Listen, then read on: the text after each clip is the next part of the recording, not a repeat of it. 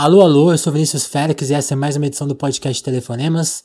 O assunto de hoje é censura. Mais um caso de censura envolvendo livros aqui no Brasil no ano de 2019. Quero saber que horas que a gente vai começar a chamar isso aqui, isso pelo nome. Mas eu vou contar o caso. É, foi com a Luísa Geisler, autora do livro Enfim Capivaras, e isso rolou lá na cidade de Nova Hartz, no Rio Grande do Sul. A Luísa tava, teria o livro trabalhado por alunos de sexto a nono ano do ensino fundamental e depois ia participar da Feira do Livro da cidade para discutir com os alunos o livro. Tanto essa atividade com alunos quanto a participação dela na Feira do Livro foram canceladas pela prefeitura, no nítido ato de censura. Eu conversei com a Luísa para explicar essa história pra gente. Escuta o que ela tem a dizer. Pois bem, em julho me chamaram para a Feira do Livro de Nova Hartz que é uma cidade no interior do Rio Grande do Sul, 20 mil habitantes e tal, uma cidade eminentemente alemã, ah, de imigração alemã no caso. E nessa mesma ocasião vendi livros meus que seriam trabalhados com alunos. Eu não sei como, eu não sei em que contexto, mas eu vendi algo como 15, 20 livros para eles. Isso em julho. A feira acontece de 27 a 30 de novembro e então essa semana, né, semana dia 13, eles me não é, não são eles que me ligam, quem me liga é pessoal da produtora que me avisa, ó, o prefeito nos ligou, disse que o livro tinha muito palavrão, tinha linguajar inapropriado, tu está sendo cancelado desse evento, tu não vai participar do evento. Uh, eu vou deixar bem claro que a produtora não concordava com isso, mas eles estavam, sabe, passando informação que tinha vindo da prefeitura.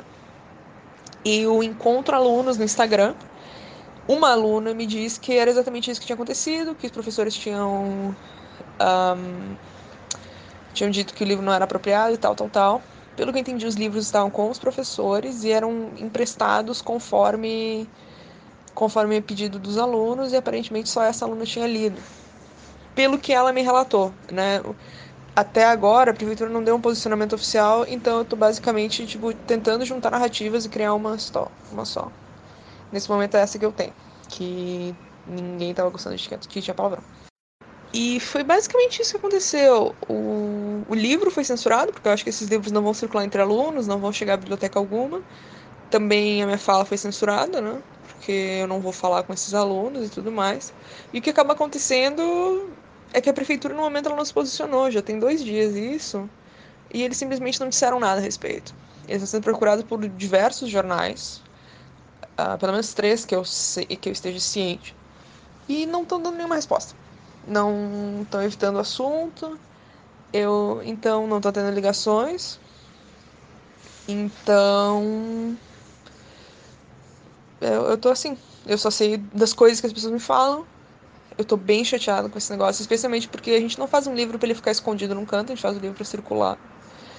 Tô chateada um pouco com esse preconceito linguístico, com essa subestimação de jovens, subestimação, não sei se é uma palavra, de achar que o jovem vai ler um livro e vai começar a falar igual o livro, achar que que adolescente é criança, que não sabe refletir, e ao mesmo tempo uma certa preguiça do professor, né? Uh, de tipo, ah, esse livro tem palavrões, como eu vou trabalhar isso em aula? Bom, acho que não vou trabalhar, sabe? Isso também é bem. é uma coisa que chateia bastante porque a arte ela é feita para a gente fazer perguntas, mas a arte ela não é uma resposta em si mesma. Ela não é um manual de bons costumes. Ela não é assim, ó, você deveria viver sua vida desta maneira.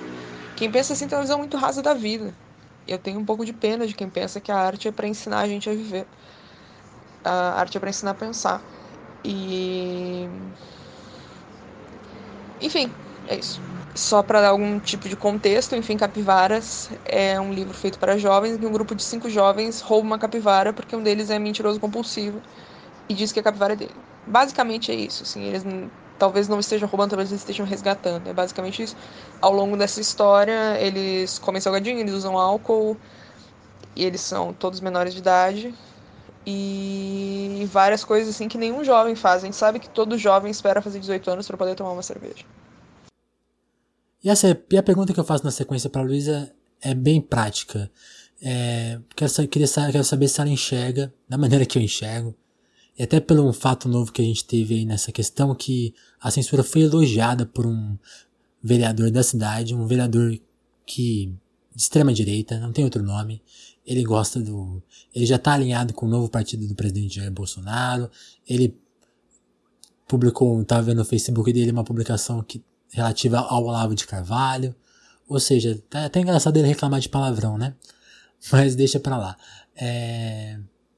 Então eu, quero, eu quis saber da Luísa se ela via nessa atitude de censura um rastro político bah, que a gente já ouviu esse ano em outros locais, né? Como a Bienal do Livro, que, que passou pelo ato de censura promovido pela prefeitura da cidade. E tentativa lá no, em Santa Catarina de deputados que tentaram tirar um livro do vestibular da Federal de lá, um livro da. É, de quem mesmo? Da Angélica Freitas. E não, acho que não foi para frente essa, mas uma tentativa aí. E vamos ver a opinião da Luísa sobre isso. Uh, eu acho que entra muito nessa onda de censura, sim, porque é uma sequência de governantes que acha que tudo aquilo que não é a ideologia deles, aí sim é um discurso ideológico. Tem uma frase do Milor que é isso, né? É, é democracia quando é o meu time que está ganhando, quando é o outro time é ditadura.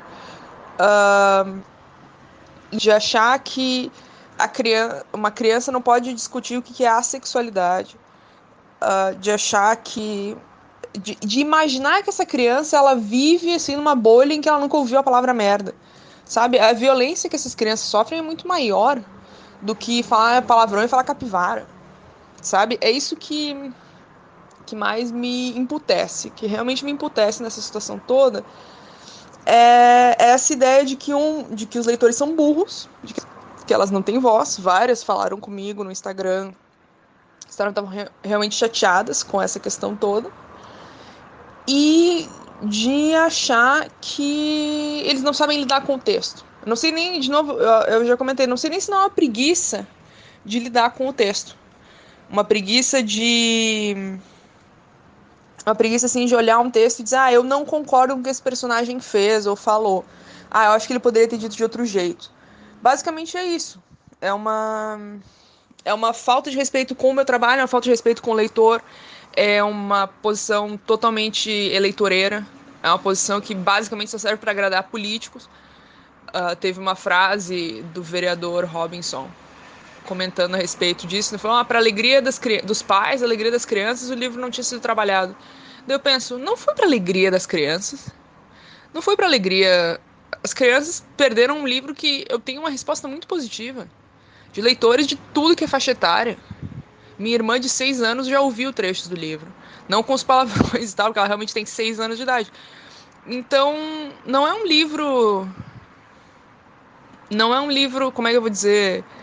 Impróprio, de forma alguma. E, e acho que sim, acho que a gente está numa onda bem complicada uma onda de silenciamento uh, de qualquer discurso que não seja de acordo com o meu. E bom, é, passou da hora de a gente dar nome pro que está acontecendo. Isso é censura, isso é grave, isso está vindo do Estado brasileiro, de pessoas que deveriam ter alguma noção de, da lei, né? Estão completamente desrespeitando qualquer lei, qualquer constituição valendo nada. Estão praticando a censura, estão praticando o silenciamento, estão eliminando as pessoas, estão eliminando a possibilidade de debate público, estão eliminando tudo. Não faz qualquer sentido isso ser levado é, em termos razoáveis. É censura. É aquela coisa, a gente vê que tem um lado aí extremamente ideológico, né? Um lado que ama tanto essa ideologia que vai partir para destruir a outra. Sem medo, sem piedade, sem muita conversa. E, mu e muita, muita gente fazendo considerações, ponderações. Chama disso, chama de golpe, chama daquilo. Passou da hora de acordar. Passou da hora de acordar. Aqui é o meu ponto de vista, não é o ponto de vista da Luísa. Vocês já ouviram ela, mas eu preciso também pontuar a minha opinião aqui. E o que vocês acham? Espero ouvir vocês falando sobre esse assunto no telefonemaspodcast.gmail.com, na hashtag telefonemas lá no Twitter, ou um áudio, em áudio, você pode mandar o seu áudio pra gente, tem a descrição aí na, na descrição do podcast tem um link para você mandar áudio pra gente. Certo? Então, o assunto de, de hoje foi esse, né? A censura. Acho isso muito grave, isso muito, é muito grave mesmo. Eu gostaria que a gente conseguisse fazer alguma mobilização para reverter a, censura com a Luísa. Seria muito legal. Mas é, infeliz, infelizmente eu não vejo isso acontecendo. Mas vamos discutir isso, vamos discutir isso porque são dois assuntos ao mesmo tempo. Como reagir à censura para evitar ela pontualmente, mas também a gente precisa começar a conversar sobre tratar essas atitudes como elas merecem ser tratadas, com um repúdio muito certeiro e que dá um nome. Essas pessoas são inimigas de qualquer noção de Estado, de sociedade, de qualquer conversa pública. É, é muito grave mesmo esse tipo de atitude com a agente do Estado, né? Mas engraçado, né? Tô falando mais depois que já dei aqui aquele tom de, de fechamento aqui do, desta edição do podcast. Então, um abraço. Conver é, é, antes do abraço, antes do abraço. Mandem sua mensagem, participem. Vocês já sabem os canais aí de participação. Legal? Certo? Abraço, até a próxima edição do Telefonemas.